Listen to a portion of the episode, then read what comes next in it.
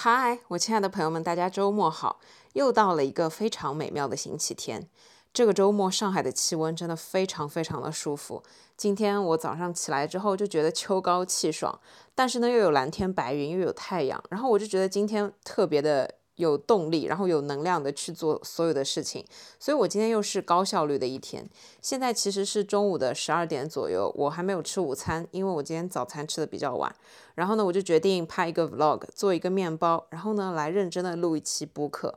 下午呢，我早一点把播客处理完，然后有时间的话，我还可以出去，还可以出门去感受一下秋高气爽、非常舒服的这个天气。今天呢，我想跟大家聊一下关于友情、友谊的这个话题。就是在我从小到大的整个过程中，包括交朋友的一些经验和经历，想跟大家分享一些什么是真正的友谊，来跟大家分享一下我经历的一些小小的事情，以及我对于友谊这件事情的看法。我会从四个方面来说。第一个部分呢，是我自己喜欢和什么样的人交朋友；第二个部分呢，是什么样的人我不太喜欢，或者说愿意去和他们成为非常交心的朋友。第三个方面是一个好的优质的朋友有哪几方面的特质？第四个方面是如何让自己成为那一个对别人来说真正的有质量的好的朋友。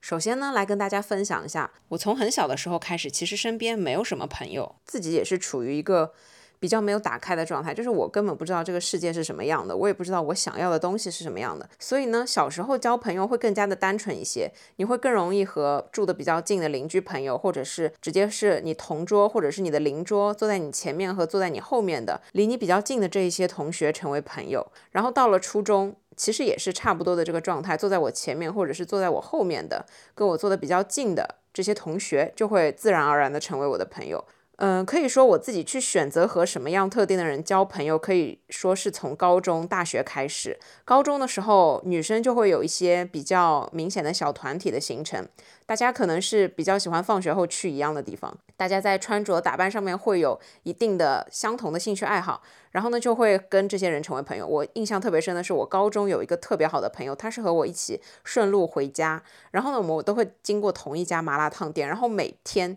也不是每天，就是差不多每周五放学，我们都会非常开心的在那个麻辣烫店里面吃上一顿麻辣烫，然后这个朋友就成为了我当时关系非常密切的一个朋友，因为我跟他一起回家。如果你现在问我喜欢和什么样的人去成为朋友、交朋友的话，我会说，我非常喜欢和简单的人交朋友。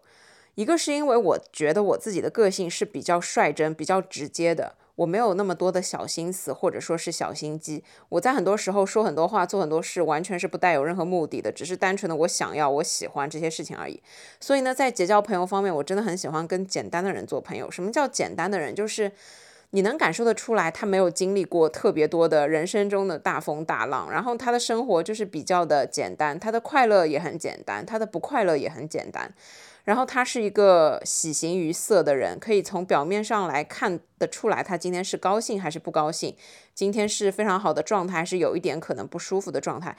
是非常容易让你判断出来，他今天就是一个什么样状态的人，而不是戴着面具、戴着伪装，在每个人面前都是不一样的这样的一种情况的人。我很喜欢和这一类单纯的人做朋友，是因为我自己可能某种程度上我也是比较单纯的。虽然就是自己讲自己单纯这件事情听起来真的很不像在表扬自己，很像是在，反正就是怪怪的。但是事实上，我就是这样一个非常直接、真诚。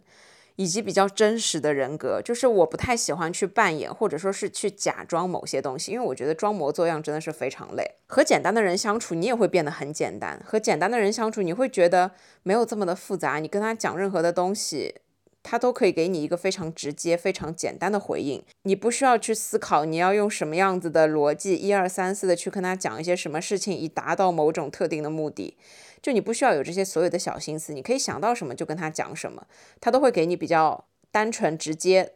他最真实的一个反馈和反应。我觉得这个是和简单的人交朋友一个非常重要的一个优点吧。然后呢，我很喜欢和自然的人做朋友。什么叫自然的人？就是。嗯，这些朋友会让我觉得他对自己完全没有任何的包袱，然后他就是非常的真实，他是什么样子，他的朋友圈就是什么样子，他没有在刻意的去营造自己是一种什么样的人，或者是展现在别人面前都是一种近乎完美。的这样的一种状态，因为人不可能是有完美的，我们人是一种人无完人，我们不可能是在生活中的每时每刻都保持自己是一个完美的状态，我们一定是会有非常好的状态和非常不好的状态，我们一定会有完全准备好的可以出门见人的这样一种状态，和在家里面非常邋遢什么都不高兴做的我们生活的真实的一个状态，所以我很喜欢和非常天然、纯天然的那一类人做朋友，就是。他们在别人面前表现出来的状态，就是他们真实的状态。他们不会刻意的让别人觉得我时时刻刻就是一个不吃饭不放屁的一个仙女的这种状态。举个例子，我比较喜欢的和朋友出来碰头的状态，就是我今天下午突然没事，然后我就问我的朋友：“你今天下午有事吗？”他如果也没事，那我们就约出来喝杯咖啡，或者喝杯茶聊聊天，或者去一个什么下午茶的地方，或者是一起约一个简单的晚餐聊聊天。我们可以都不洗头，或者是都没有。特别精心的打扮，就直接出来见面了。大家就乘坐交通工具，半个小时、一个小时之后，我们就能见到面，而不是说。呃，我去约一个朋友，他说啊，可是我今天没有洗脸，没有洗头，我觉得不好意思出门，不好意思见你。然后你们每一次见面，他可能都要提前好几个小时来把自己精心打扮一番，从洗头发开始，一直到化妆，一直到穿衣，然后出来见到面，有可能是会迟到很久，因为他在捯饬自己。然后见到面了之后，又一直不停的在摆拍、凹造型，让你给他拍照，拍完了之后就一直在你面前 P 图修个八百年，然后再把那个图片放到朋友圈上面，好像啊，我今天又跟我的好朋友。度过了完美的一天，而事实上，你们可能连说话的机会都很少，然后可能连交流都不超过十分钟，因为他就是中间一直在忙自己的事情，在装扮、营造自己的朋友圈氛围跟 P 自己的照片，就是这样的整个过程是会让我觉得非常的累的，所以我不是很喜欢和这样的一类的人主动性的去结交，成为很好的朋友。和一些没有那么强目的性的、比较单纯、比较简单的人做朋友，真的会比较快乐。因为快乐其实本质上它就是一件很简单的事情。如果你是通过非常复杂的手段去得到的那一些快乐，它其实已经不是快乐本身了，就是。你吃到一个好吃的东西，这是一件让你非常简单就容易 get 到快乐的事情。但是如果你是精心营造出来的所有装模作样的这样的一种东西，它不会让你的生活感到很简单，然后你就不会觉得这样的东西是快乐的，因为这些东西太复杂，会占据掉你很多的精力，就会这样就会让你觉得很累。所以呢，这是我自己交朋友的几个原则，就是我喜欢跟简单、单纯、自然、纯天然，不是刻意营造、不装模作样的这样一些人来做朋友。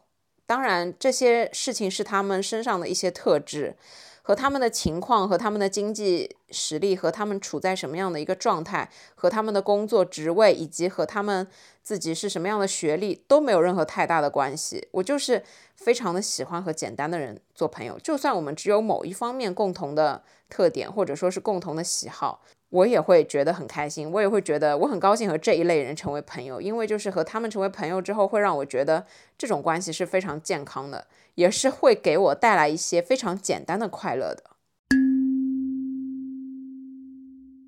接下来呢，我从几个方面来跟大家讲一下，就是我自己不太喜欢的这一些人身上的，可能是特质，可能是品质，可能是他们的一些习惯的东西，我就简单的来说一下，我并不是抨击。或者说是看不起，或者说是怎么样否定别人的这样一种状态，我只是觉得这些特征、这些特质是我自己个人不太喜欢的，所以呢，也请大家就是比较理性的来听我的这一些分析，也不要对号入座，也不要做任何的觉得我是在贬低别人也好，我尊重每一个人的选择，我尊重每一个人对人对事的处事的方法，只是我自己个人站在我自己的角度，我不是很喜欢的这一些特点。首先，第一个就是过于自私的人。过于自私的人，他有几个比较明显的特征，就是你时时刻刻都会感觉到他把自己放在别人之前。无论是你跟他吃东西的时候，你要顺从他的口味，他会非常强调我不吃什么，我不吃什么，我不要吃什么，我不要吃什么。如果是吃这个，那我今天就不出门了。等等，他永远把自己放在你的面前。如果是我跟一个朋友出来约吃饭，我肯定是会以别人的口味为主，就算他选了一个我不是很爱吃的东西，但我也有方法去找到。这个餐厅里面总有一个我可以吃的东西，或者就是说，他吃他喜欢的东西，我可以少吃几口，但是我永远尊重别人的选择。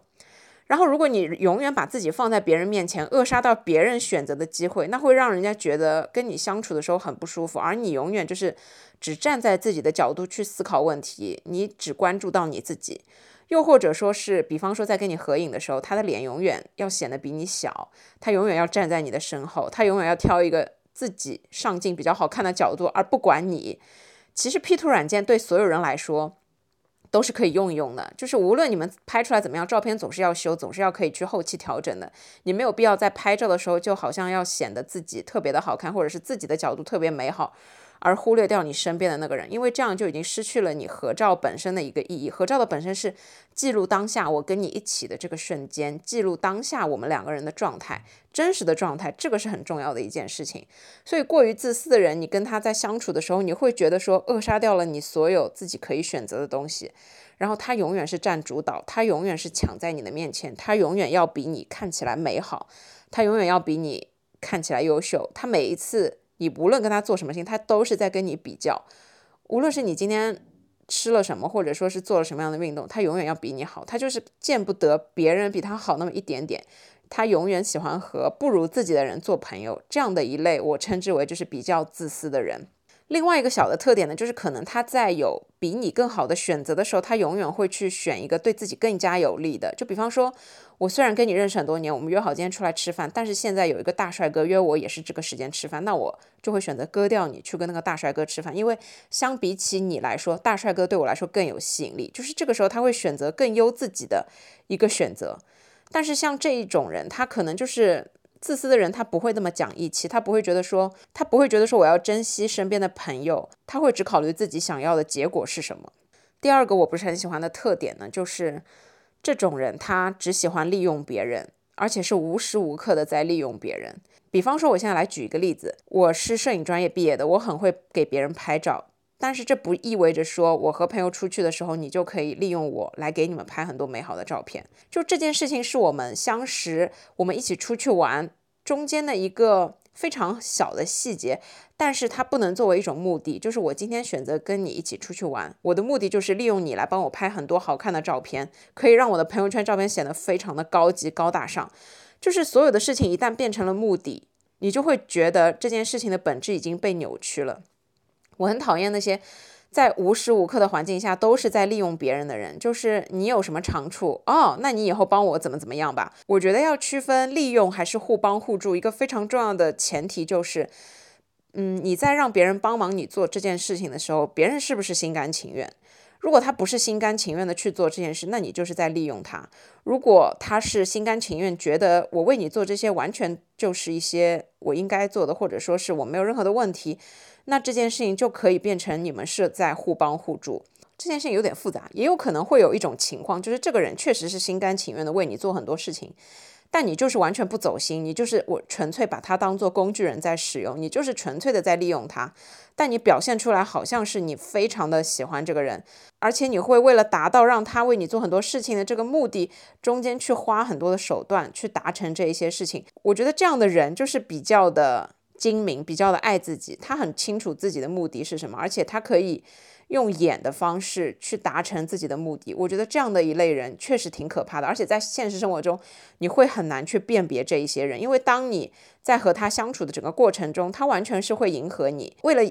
达到他自己的手段去迎合你，去说一些让你觉得开心，或者是让你觉得可以为他做一些事情的话，是很容易让你没有办法产生一个明确的判断的。那我觉得这一类人要分辨的最好的方法就是。当你为他做了某一些事情之后，你可以尝试性的问他愿不愿意来帮助你做一些事情。如果他二话不说，立刻放下自己手中的事情来帮助你的话，那他真的是你可以交心的一个真心对你的朋友。但如果你每次找他帮忙，或者是找他问一些事情，他都显得特别不耐烦，或者是没有认真在回答你，或者是在敷衍你，或者是在每一次都拒绝你的这种情况下，你就应该想一想，他是不是真的拿自己的真心来跟你真心互换。我是很相信真心换真心这件事情的，但有的时候我们真的没。没有办法用真心换到真心，因为有一些人，他们就是很擅长利用别人，利用别人的热情，利用别人的热心，利用别人的善良去达到自己的目的，而不管你在这个过程中收获了什么，你得到了什么，而你可能就是被利用、被消耗的那一个人。所以，就是很擅长于利用别人，或者是以利用别人为目的去做很多的事情的这一类人，我真的也不是特别的喜欢。第三个小点就是。有这样一类人，他们身上真的就是戾气很重。什么叫戾气很重？这跟负能量很重还是两件事情。我身边有认识很多，其实你感受得到他每天都很不开心，负能量特别重的人。但是呢，很有可能是因为他们最近在焦虑，很有可能是因为他们最近碰到了很多的困难，或者说他们生活中碰到了很多大的事情，没有办法让他们喘过气来，没有办法让他们正常积极的去面对生活，或者说是他们自己有了一些抑郁的倾向。但是。戾气很重这件事情，它和你所谓的抑郁和你的负能量很重和你的不快乐是有一些不一样的。我现在所说的是有一些戾气很重的人，这些人呢，他会给你一种。无时无刻他都在抱怨，无时无刻他都在都觉得别人做的不对，都觉得全世界都欠他的。无论是从朋友圈也好，无论是从你跟他聊天，或者说是你跟他联系，你跟他当面出来见面也好，他永远是在批判别人，说别人的坏话，抱怨社会，抱怨工作，抱怨生活，抱怨天气不好。他可以从头到脚，从里到外，三百六十度的抱怨这。整个除了他之外的所有的东西，所有的一切，包括他的父母，包括他的朋友，包括他的同事，等等等等，所有的一切，我不知道你们在生活中有没有碰到过这样一些戾气很重的人。我真的是在生活中碰到过一个戾气特别重的人，他就是每次和我出来，永远在抱怨他的朋友，永远在抱怨他的工作，就是他的抱怨就只是单纯的仅限于抱怨。抱怨完了之后，他还是会发一个朋友圈，表示他跟自己的同事关系特别的好，或者说是发一个朋友圈，说自己非常认真刻苦的在工作，然后很爱工作。又或者是他明明跟他的爸妈吵架了，然后他还会发一个朋友圈说：“哎呀，今天请我爸妈吃饭，犒劳一下我辛苦的爸爸妈妈。”但是其实他在我面前表现出来就完全不是这样的一种状态，他在我面前完全就是一个戾气特别重的状态，你可以感受到。他的这些戾气，完全就是觉得他对所有的事情都不满意，而不是说他真的是内心有抑郁，或者是他觉得有很多困难，他觉得有很多。哎，我手机竟然没有静音，就是生活中的这些不快乐，源自于除了他之外的所有的事情，所有的这些不快乐，所有的让他不开心的因素，全部都是除了他自己，和他自己没有任何半毛钱的关系。但是呢，他同时又在朋友圈或者是社交媒体上面扮演了一个。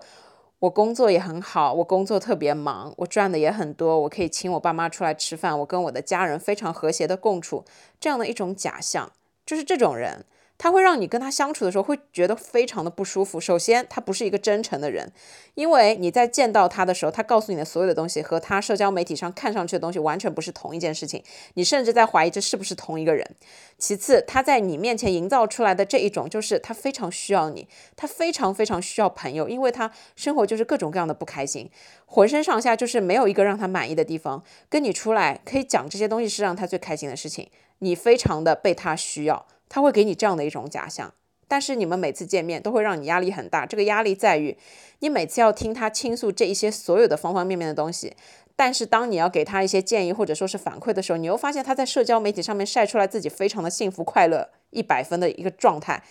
你就没有办法去理解他，你就不知道什么是真，什么是假。像这一些戾气很重的人，我也是不是很愿意和他们成为非常交心或者说是长期的朋友，因为我觉得。这些人他在扮演自己，他在他并不知道自己要什么东西。一个连自己都不知道要要什么，自己是一个真正什么样子的人都没有办法去面对的话，他在和你交朋友的时候，你又要怎么去看透他？你又要怎么知道他对你的所有的？反馈或者说对你说所有话的反应，这些东西是真是假呢？我没有办法和一个这样非常不真实的人去结交朋友。另外就是戾气很重的朋友，他也会让你慢慢的变得烦躁，慢慢的变得压力越来越重，而且你不知道是为什么。你可能本来一个人就是好好的，但是你跟他吃完饭之后，你就会觉得特别累，而下一次他再来约你出去的时候，在你们还没有见面。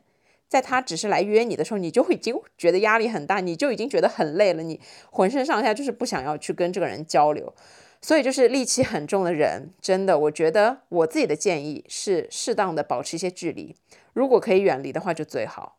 第四点就是有那么一些人，他们嘴特别的碎，他们一天到晚都在讲别人。他们不论是在讲别人好还是讲别人不好，你听起来都像是在讲别人不好。他可能是在嘴巴里面说：“我有个同事在减肥，最近瘦了二十斤。”但是不知道不知道为什么听起来整件事情就是像在讽刺这个人一样，然后好像期望他明天就反弹二十斤还是怎么样的。又或者是他在讲别人不好的时候，把别人贬低的一无是处，就是他觉得别人没有存在的价值，别人没有存在的意义。他一天到晚除了讲别人之外，没有任何其他的事情可以做。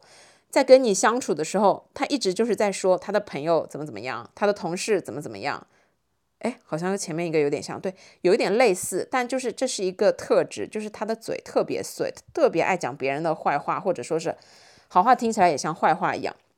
如果他是在跟你形容他的朋友怎么怎么样的好，怎么样怎么样的一个生活状态，在分享给你这样一种积极的好的状态，那我觉得这是一件好的事情，这是一个可以让你们两个人都得到灵感的一件事情。但是如果他一天到晚就是嘴很碎的在念叨别人，嚼人家舌根的话，这样的一类人，真的就是我觉得没有必要和他们有太过于深入的交流，因为。总有一天，他也会在别人面前讲你的事情，因为这一类人，他们的习惯就是这个样子，他们是不可能改掉自己的这样的一种根深蒂固的习惯的。他们的嘴就是这么的碎，他们的习惯和他们的生活方式和他们的爱好，就是去你的面前讲他们，去他们的面前讲你们，就是这样的一类人。然后在别人背后讲别人呢，是一件其实非常不礼貌的事情。因为所有的事情都不可能从表面的去看出来一个人到底是什么样子的。他在表面时候的一个动作、一句话，并不代表他这个人是什么样子的。但是这只是和他当时的状态和他所处的环境有关系而已。我们每个人都是这个样子。我们在面对不同的人，在处理不同的事情，在有不同的压力和不同的状态的情况下，就算我们吃饱了跟饥饿的时候都是两种不一样的情况。我们对同样的事情都可能会有不一样的反应。所以不要去讲别人。一句话就是代表了他是一个什么样的人，别人的一个小动作就判断出他是一个怎么样很没有素质的人。所有的事情都是要根据情况来判断的。你对别人这么苛刻，别对别人要求这么高，那你对自己的要求呢？我觉得就是一天到晚讲别人的这些人，应该把注意力放在自己的身上。所以呢，就是远离这样一些人，我觉得也是比较重要的。第五点就是相反，我喜欢和真实的、简单的人做朋友。然后就有一些人，他们非常的做作。他们做作到什么程度呢？就是你要怎么理解做作这件事情？就是举一个最简单的例子，像有一些人，他可能在减肥，那他可能最近吃的就是比较少。然后呢，你跟他约出来吃饭了之后。他点了一桌子的菜，然后吃两口就跟你说我饱了，然后怎么样他都不吃了，然后就变成只有你一个人在吃，变成你一个人在享受这些美食。然后这些人可能他回家并没有吃饱，然后在回家之后又疯狂的吃了一些他自己要吃的这些东西，但只是他在你面前表现出来自己吃的非常的少。那这一类人要怎么看得出来呢？确实做作的人你真的很难看得出来，因为。就算是从他们的社交媒体也好，还是你面对面跟他们交流也好，你都会觉得他好像就是这样的一个人。如果你不了解他的生活状态，如果你不走进他的家里面，你可能真的没有办法了解这个人。但是呢，我觉得我们每个人都要相信自己的直觉和我们的感觉。在我们成长的整个过程中，我们遇到过很多各式各样的人，那这些经验会让我们去对一个陌生人也好，或者是刚认识的人也好，会做一个基础的判断。然后你可以利用自己的这些直觉和感觉去感受一下，他是不是真正的像他所说的那样，或者是他的言行和他的内在是一致的。只要通过自己的感觉，加上一定时间的判断，还是可以看得出来这个人到底是真的在做作，还是他真的就是这个样子。这个做作在某种程度上可能也可以用虚伪这个单词。那要怎么去判断这个人到底是不是真的那么虚伪，还是他真的就是这个样子？我给你们举两个非常简单的例子。我认识两个人。这两个人呢，我都认识的时间不是很久。然后其中有一个，他告诉我说他有一点社恐，然后他非常的宅。你在跟他聊天的时候，就可以通过一些简单的聊天，你就可以判断出来，他可能平时真的就是在家里面。不爱出门，也不爱交朋友，因为他的工作真的也非常的忙，所以他自己一个人的时间就真的只想一个人待着。与此同时呢，他是单身，但是呢，他真的对恋爱没有太大的需求，他对异性也没有任何的幻想或者说是期望，所以呢，他就是暂时放下了自己个人爱情经历的这一部分，然后呢，就认真的或者说就是就集中在自己一个人的世界里面，然后这样让他觉得快乐和开心。那他本人就是一个这样的人。我在跟他聊天的时候，如果当时有过来另外一个异性，然后一起聊天的话，我就会看得出来，他真的是非常的局促不安，或者说是有一点点的唯唯诺诺，不知道要怎么去回答人家。就是你能感受得出来，他的整个状态是非常紧张的，他就真的是不喜欢和异性聊天，或者说是真的非常宅。不是善于表达，不是社交牛逼症的那一些人的类型，他就是有一些社恐，你可以非常明显的感受出来。然后呢，我有另外一个认识的人，他在我面前说他是一个非常社恐的人，然后平时也非常的宅，然后呢，在他眼里，他觉得和男生聊天特别的无趣，特别的无聊。然后他还不如结交一些女生的朋友，他觉得女生比男生可爱多了。但是呢，当我在做别的事情的时候，我留意到他跟别的男生聊得可欢了，然后我就在脑中打出一个问号。嗯，他刚刚跟我不是讲说他社恐，然后很讨厌所有这些男生或者是怎么样？但他与此同时又跟所有的男生聊得特别的欢乐。然后呢，在社交媒体你也可以看到他到处给别的男生点赞评论，一条龙。那这个时候，我就可以通过这些观察得出一个结论：他是在我面前假装表现出了一副这个样子。我也不知道他的目的是什么，可能是为了。跟我套近乎可能是怎么样，但是与此同时呢，他就是一个非常做作的人。那那当我通过观察得出结论之后，我就很清楚自己不会和这些人成为朋友，我也不会和这些人有更多深入的交流，因为我觉得我没有必要在你身上浪费时间。我觉得我跟你就不是一类人，我也不愿意成为那样一个装模作样的人，好像表面看起来跟你非常关系好，但其实心里面就是非常的看不上你，非常的讨厌你，或者是非常的不喜欢你。我也没有必要表现出来这个样子，所以就是我也没有必要跟你深入一步，就是我就是一个没有办法装模作样的人，就是一个这么直接的人。所以呢，以上这五点是我自己个人的，大家也千万不要对号入座。然后我也没有针对任何人，我尊重所有人，只是我自己的五个关于我不是很喜欢和哪一类的人交朋友的一些小小的总结。接下来呢，我想跟大家分享什么样的人，他身上有什么样的特质，才是一个真正意义上的好的朋友。首先，第一点，这个朋友呢，他一定是充满能量的。这个充满能量，并不是说他看起来就是一个非常咋咋呼呼，或者说是非常聒噪的一个人，并不是这个意思，而是他的这个能量是在于，他可以传递给你很多的积极的、正面的、快乐的东西。你在和他见面的时候，你想到要和他出门，你心情就会特别好。你在见到他的时候，不论他说什么干什么，都会让你嘴角上扬，都会让你觉得这个人真的很可爱，都会让你觉得这个人真的很好笑。然后你跟他在一起，就是非常轻松愉快、快乐的一个状态。我自己呢，其实就属于一个充满能量的人，但是与此同时，我还是喜欢和充满能量的人交朋友，因为我不是无时无刻都可以这么的积极，都可以这么的正面能量的。我在很多的时候遇到工作上的困难，或者说是生活中的压力，或者是琐事繁忙的时候，我也会觉得今天就是提不起劲儿来，然后今天就是什么事情都不想做。那这个时候，如果有一个充满能量的人来找你说，哎，我们待会儿一起去喝一杯什么什么的奶茶，怎么样？我就会觉得好像心情开朗了起来。只要是和他出去，只要是和他在一块儿，我就会觉得我的能量被他加满了。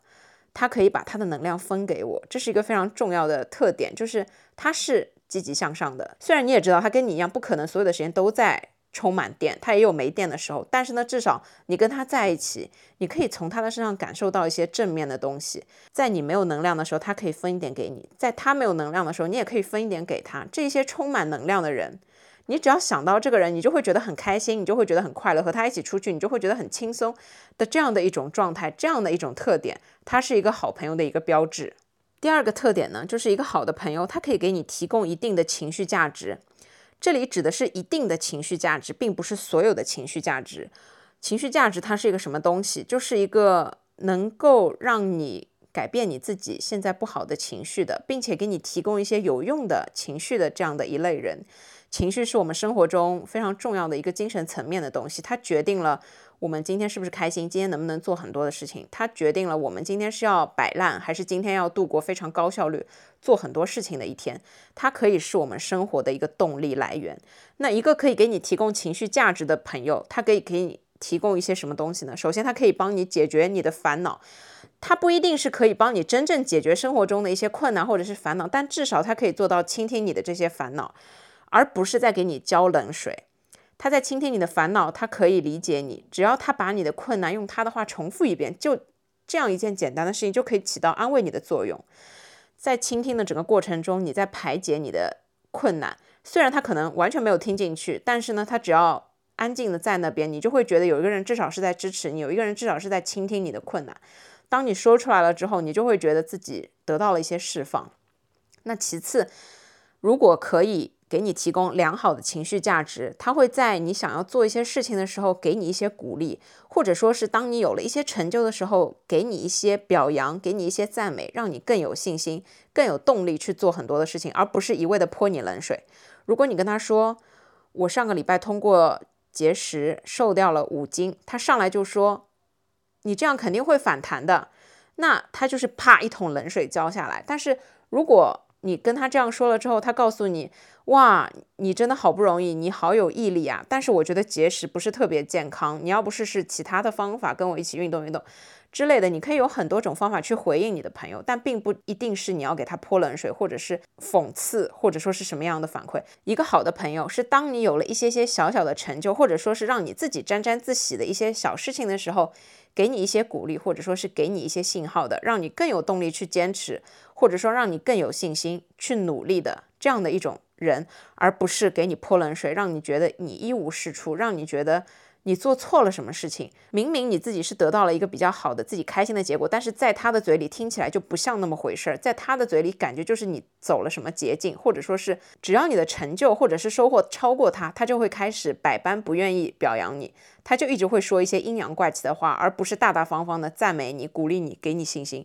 这个就是一个情绪价值的非常重要的点，就是他一定是给你正面的东西多过于负面的东西。而在他负面的时候，你们需要互帮互助。第三个，我觉得一个好的朋友要拥有的特点，就是他可以让你进步，变得更好。这件事情其实非常难。当你的知识，或者说当你的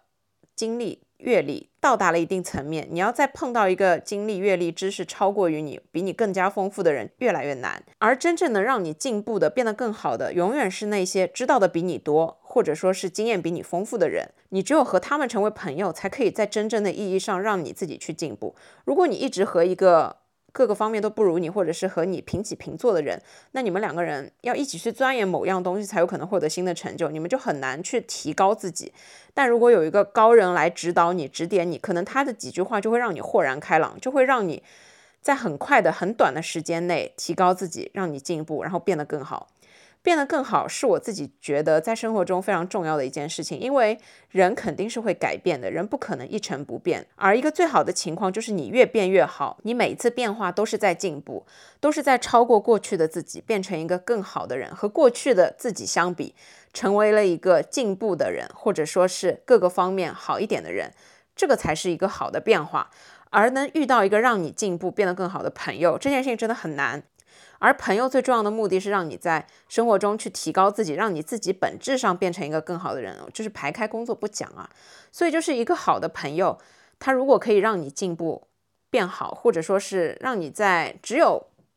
一点点的角度可以让你有进步的话，我觉得这都是一件非常好的事情。举一个这样的例子吧，我之前在健身房也跟你们讲过，我有遇到一个跟我关系比较好的教练，但是他毕竟是一个教练，所以呢，他一定是有一定的商业目的的。那当时他跟我一起健身一次，我自己觉得好像我学到了一些东西，但是呢，与此同时，其实我有很多做错的地方，他也没有来指正我，因为可能他的目的是在于还是要做。销售要让我买他的课，以此为目的，所以他不可能和我真正的成为一个好的朋友，因为他害怕他把真正的东西告诉了我，他就没有办法赚到钱，这是一个非常大家可以理解的一件事情。那后来我在健身房碰到了一个人，是我觉得真的可以和他成为朋友的人。我之前也跟你们提到过，他在和我一起锻炼的整个过程中，一直不断从头到脚的在纠正我的所有的问题。包括就是其中有一个动作，我之前跟那个教练练的时候，我也有练过，但是呢，我完全就是锻炼错了我想要锻炼的那一块肌肉。然后呢，他就是非常细致的、到位的跟我讲解了一遍。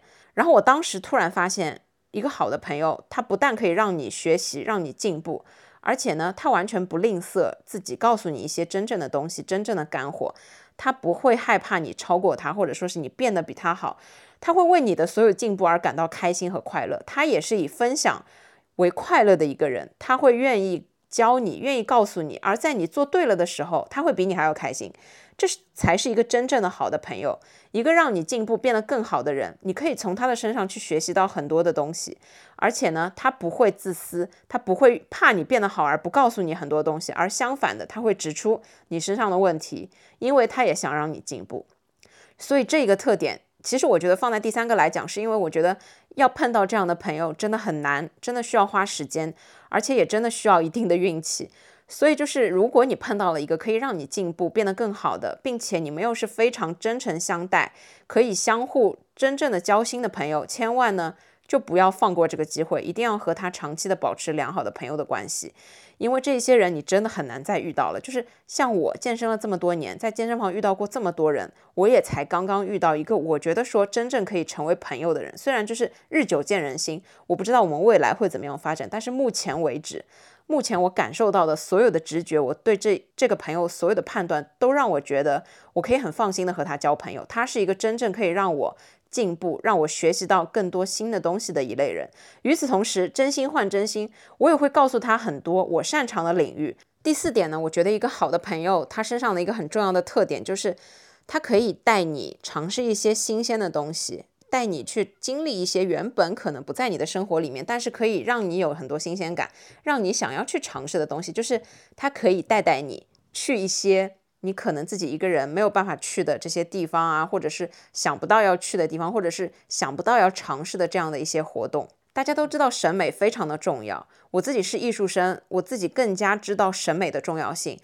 而让你提高审美最快速的一个方法，就是去结交一个很有审美的朋友。我跟大家举这样的一个例子，我自己是很爱喝咖啡的一个人，但是呢，我可能不会特地的去打卡一些特定的咖啡店，因为首先。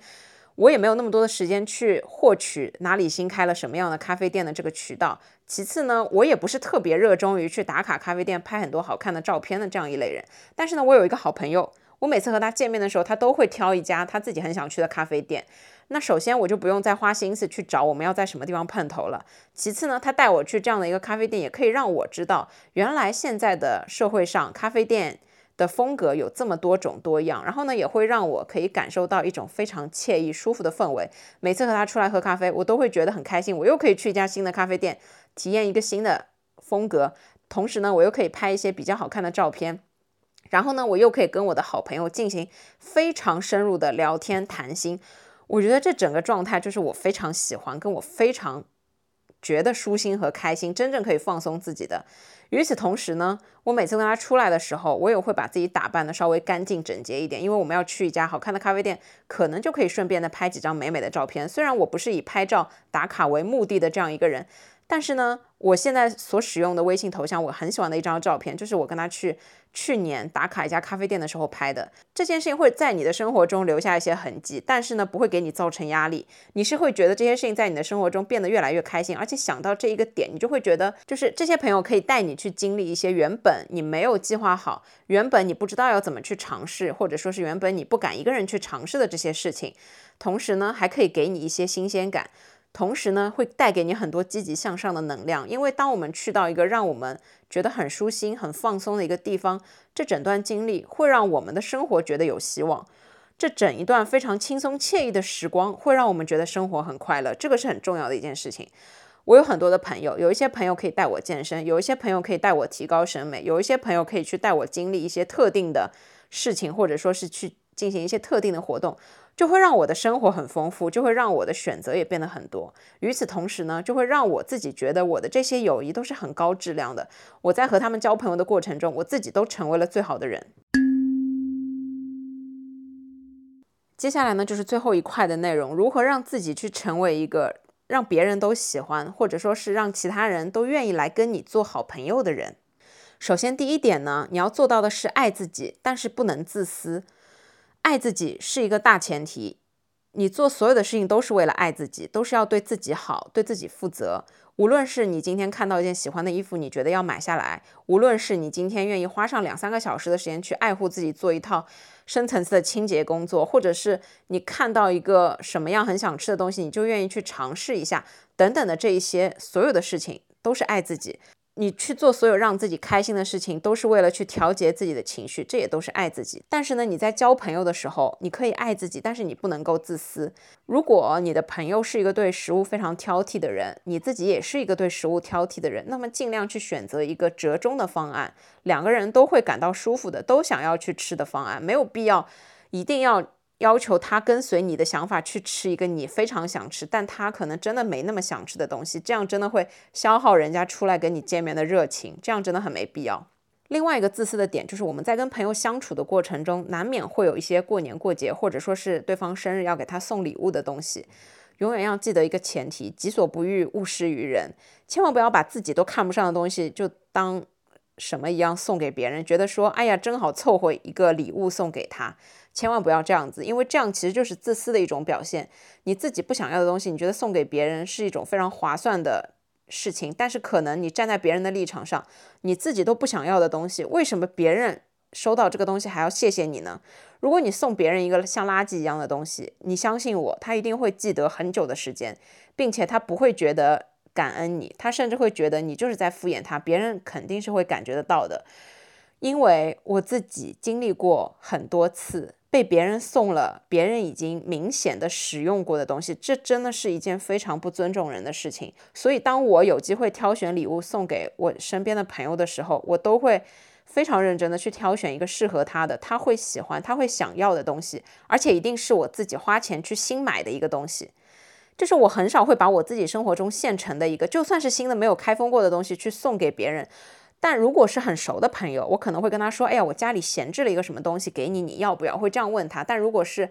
节日礼物或者是生日礼物的话，我肯定不会这样做。我肯定是会真的认真的挑选，花钱去给他置办一个他会喜欢的礼物，因为我觉得这样才是让双方的感情更加的牢固，更加的可靠。就这件事情也不仅限于友情，就是在爱情里面，我觉得也是这个样子。所以就是爱自己是一个大前提，但是你不能自私，你要考虑到别人的感受，这样才是一个好的高质量的友情，这样才是一个好的朋友，这样才是你跟朋友保持长期的健康友好关系的一个非常重要的基础。因为大家其实本质上都是自私的，但是我愿意为了你稍微放下一点我的自私。我虽然也爱我自己，但是我在跟你相处的时候，我可以愿意为你多考虑一点。我的生活中剩下的时间都是我自己一个人过，而我们现在就是这几个小时的时间和你来相处，我觉得我可以做到这个样子。你愿意为了这个朋友去考虑一下他，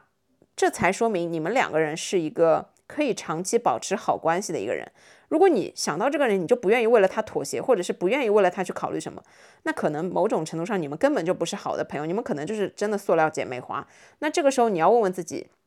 你身边需要这样的塑料姐妹花吗？这些塑料姐妹花会真的让你开心吗？让你真正开心和觉得舒心的，一定是一段健康的关系。第二个点就是替别人考虑的同时，适当的给到别人一些好的建议。我这边所说的好的建议就是。嗯，别人其实告诉你一些困难，或者说是生活中的不开心的时候，他根本就不指望你能帮他解决生活中的困难，他可能真的只是在倾诉而已。但是呢，如果你可以动动脑筋，稍微给他一些你所认为的建议，这些建议不一定能帮到他。这些建议也不一定真的能起到什么质的作用，但是可以让他觉得，哎，你是真的在为我考虑，你是真的很认真的在帮我想办法。可能这些办法我没有办法做到，但是呢，我可能可以采纳一下，可能可以自己思考一下，是不是有可能这样来操作。如果在别人提出问题的时候，你永远在单纯的应和，嗯，你说的对，你太惨了，你好可怜，你永远是在这样回应人家的话，时间久了，他也会觉得你只是在敷衍他而已，他久而久之就不愿意去跟你分享这些东西了，因为他觉得。跟你分享这些东西，你也不一定听得进去，可能你只是在看戏而已。另外呢，跟你分享这些东西一点用都没有，对我自己解决自己的个人问题或者是生活中的困难起不到任何的帮助。但是如果你可以通过自身给到他一些建议，无论他采不采纳，他都会觉得你是一个非常值得交的朋友，因为你是认真的在为他考虑。但是呢，与此同时，你也不能强行逼着人家采纳你的建议，给人家制造压力，因为我们在给别人建议的时候，我们只是给别人更多的思路。更多的思路是为了打开他自己的想法，打开他自己的灵感，而并不是说你一定要按照我的这个做法去做，因为你给他的建议是你站在你的立场上思考出来的，并不一定是真正适合他的。我要想说的呢，就是你要适当的提供一些你自己的思路给他们，让他们觉得你在设身处地的为他们考虑，而不是单纯的都是在敷衍他们。因为我有时候也体会到，有一些他可能生活中的小烦恼。在我看来是很好解决的，那我就会可以给他提供很多的解决方法。但有一些工作中的我没有办法解决的，我可能就会尝试性的引导他说，不如你去问问看你的同事，或者说是去跟你的领导。交流一下，但是我可能给不了太过于深入的建议，因为我没有办法站在你的立场上，我也没有办法真正的知道你工作中的利弊。但是呢，我觉得站在自己的立场上去给朋友提供一些小小的建议和小小的一些思路的打开，对别人来说真的是会有用的，而且这比单纯的应和附和他们给一下安慰可能更有帮助。第三点非常重要的是支持你的朋友。这个支持是指你在听到他想要去做某一件事情的时候，不要上来就给人家泼冷水，上来就说他不行，而是你要去支持他的这个想法，你要知道他背后的一个原因，你要支持他想要去做的这件事情，给到他一些鼓励。那如果可以的话，你可以在自己的专业领域，或者说是你擅长的这一块领域，去给到他一些小小的建议也好。小小的 tips 也好，也不要去打击人家的自信心，这点很重要。我们在很多时候想做很多事情，但我们不敢去跟别人说，因为我们害怕我们失败。更重要的一点是我们害怕说出来之后，别人觉得我们很傻。其实很多的时候，大部分都是缺乏自信心的一个状态，因为我们真的也不知道自己能做到什么样的程度。我也不可能去夸下海口说我要达成一个什么样的目的或者是目标，做成一个什么样的事情。所以呢，就导致我们很。不敢去跟别人讲我要做一件事情，就比方说我很想减肥，但我不会跟我的朋友说我这个月一定要瘦十斤，因为我觉得首先我不一定做得到。还有一种可能性就是当你说出来之后，他会说，哎呀，减什么肥啊？你现在就挺好的，可能就是会没有办法给到你一些让你继续坚定你想要做这件事情的想法。所以呢，要成为别人的一个好朋友，当别人跟你说了，跟你分享了一些他们想做的事情，或者是他们的一些小目标的时候。我觉得支持别人是一件很重要的事情，无论他能不能成功。首先，你要给他一定的支持。我觉得你很有勇气，我觉得你做这件事情真的非常的勇敢。我觉得你一定可以完成，或者说是，我觉得你有这样的想法就已经很好了。适当的去支持一下别人的这些想法，因为与此同时，当你要想做一些什么事情的时候，你告诉他，跟他分享，说不定你会得到很有用的建议，说不定就是因为他给了你动力，你就可以坚持下去。我们有时候坚定信念是一件非常简单的事情，其实它就跟钻牛角尖差不多。如果别人跟你说你一定会成功，你一定可以的，说不定你就真的会成功。我跟大家举一个例子，我有一个朋友，他有一段时间在跑步，但是呢，他永远就只跑三公里。然后呢，有一次他邀请我跟他一起去跑步，我说那我们今天试试看五公里吧。他一开始不相信，我说你一定可以的，我们加油一起试试看。你跑到三公里的时候可以感受一下，如果你觉得 OK 就坚持下去，我们就再跑一会儿。如果你不行了也没关系，我们就停下来。然后呢，那次因为我跟他两个人一起跑，然后我就给足了一些信心和动力，然后他就坚持下来了五公里。然后在后面他自己跑步的整个过程中，他告诉我他尝试了六公里、七公里。我觉得这就是一件很好的事情，因为两个人可以共同进步。因为你给他的动力，你给他的支持，他可以把这件事情坚持下来。我觉得这是一件非常美好的事情。最后一个，我觉得要成为一个非常优质的好朋友的特点是，你需要在你独自一个人的时候也过得非常的好，也过得很美丽。这件事情就是你必须要有你自己的生活。朋友不是我们生活中的全部，但是呢，你要成为别人的一个好朋友的前提就是你们不可能二十四小时黏在一起的，好吗？相信我，就是你不可能和任何的一个你的朋友二十四小时联联系，或者是时时刻刻的粘在一起。你必须要有自己的生活，你自己一个人的时候，你也要过好你自己的生活，这是一个成为好朋友非常必备的一个条件。因为我们每个人都需要有一定的自己的时间，每个人都是需要有一定独处的时间的。所以，就是当你和你朋友分开的时候，你必须要自己一个人非常丰富快乐的去过你自己的生活。这样，当你们再在一起的时候，你才有更多的东西去分享，而不是说你们不在一起的时候，你就要时时刻刻的给他发消息，给他更新你所有的想法、所有的心理状况、所有的心情、所有的你在干嘛。等等的一系列的东西，很容易给别人造成压力。我们每个人都是需要面对自己和自己相处的，所以呢，你要去成为一个可以把自己一个人的时候也过得很好的一个这样独立的人。你在一个人的时候，你也可以过得很开心，过得很快乐。你要自己一个人学会去过你自己一个人的生活，这是相当重要的。因为你只有会过好自己的生活，你才可以在跟朋友一起相处的时候是一个丰富的人。如果你所有的东西都要寄托于另外一个人，都要挂靠在另外一个人身上，无时无刻的你都要跟他联络、报备、发消息。如果没有一个人跟你二十四小时聊天，你就会觉得落寞、空虚、没有事情做的话，那么你还是要想想自己到底出了什么问题。你还是要着重于你自己的生活本身，先把自己变成一个独立的人，这样你才可以成为一个跟你的朋友在一起的时候可以把快乐加倍的人。当你们各自忙碌了很久的生活再次见面的时候，你们也有很多的东西可以分享。所以，成为别人的一个好朋友的前提，就是先要把自己变成一个非常独立的人，变成一个很会生活，变成一个自己一个人也有自己很好生活的人，这是非常重要的。我觉得每个人都是需要朋友的，而朋友呢，在我的生活中其实也占据了非常重要的位置。因为你认识新的朋友是你获取新的知识、了解新的世界最快的一个途径。通过聊天，你可以知道你很多原本不知道的东西，你可以去了解很多你自己没有的经历。你认识一个有趣的朋友，也会让你自己觉得很开心。你认识一个可以让你进步的朋友，你可以把自己变得更好。当你和一个志同道合、和你有一样兴趣爱好的朋友聊天的时候，你们是相互理解的，你们可以互相的 get 到自己为什么那么喜欢这件事情，也可以一起把这件事情去做得更好，去尝试一些更加的多的新的挑战等等的这一系列。所以就是朋友这个东西真的很重要。嗯。虽然每个人在你的人生中可能只是这么短暂的待一下下，但是呢，它可以给你带来很多有益的东西。一个好的朋友是可以让你受益一辈子的，而一段好的友谊、好的关系，如果你们两个人都是在往一个好的方向成长，那相信你们的关系一定也是可以长久健康的去维持、去保持的。甚至好的友谊会比爱情更加的重要，会比爱情更加的长久。这个也是很多人觉得朋友很重要的一个原因吧。但是不管怎么样呢，首先你要在交朋友的时候，知道自己想要的东西是什么，和自己喜欢的东西是什么，然后呢，再去结交朋友。然后希望我通过今天这一期的分享，可以让大家懂得一些在交友时候要避免，或者说是在交友时候要注重的一些东西。但同时呢，我们也要更加的注重于把自己培养成一个更好的人，而不是一味的去贬低别人，而不是一味的去通过抨击别人而达到自己的快乐和满足感。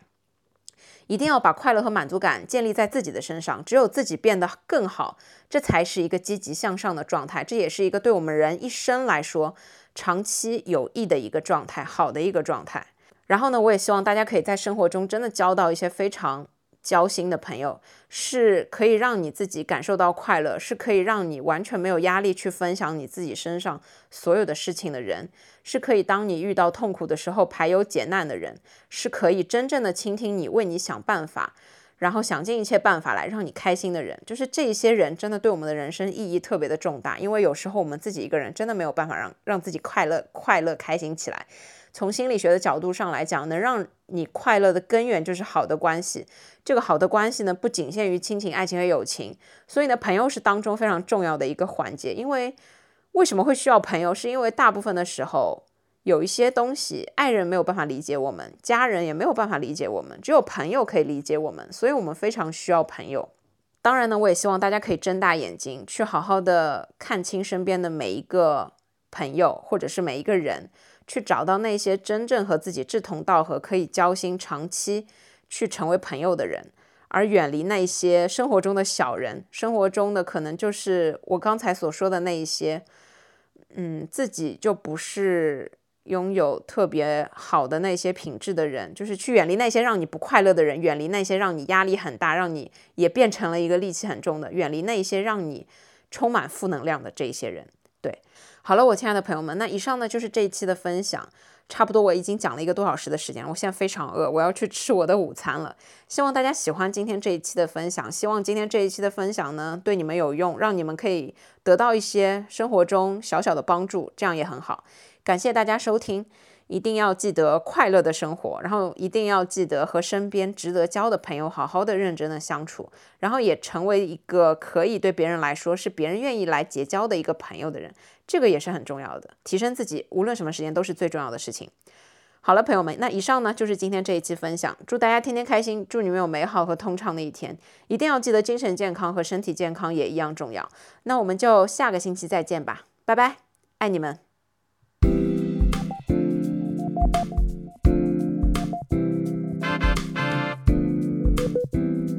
Bye.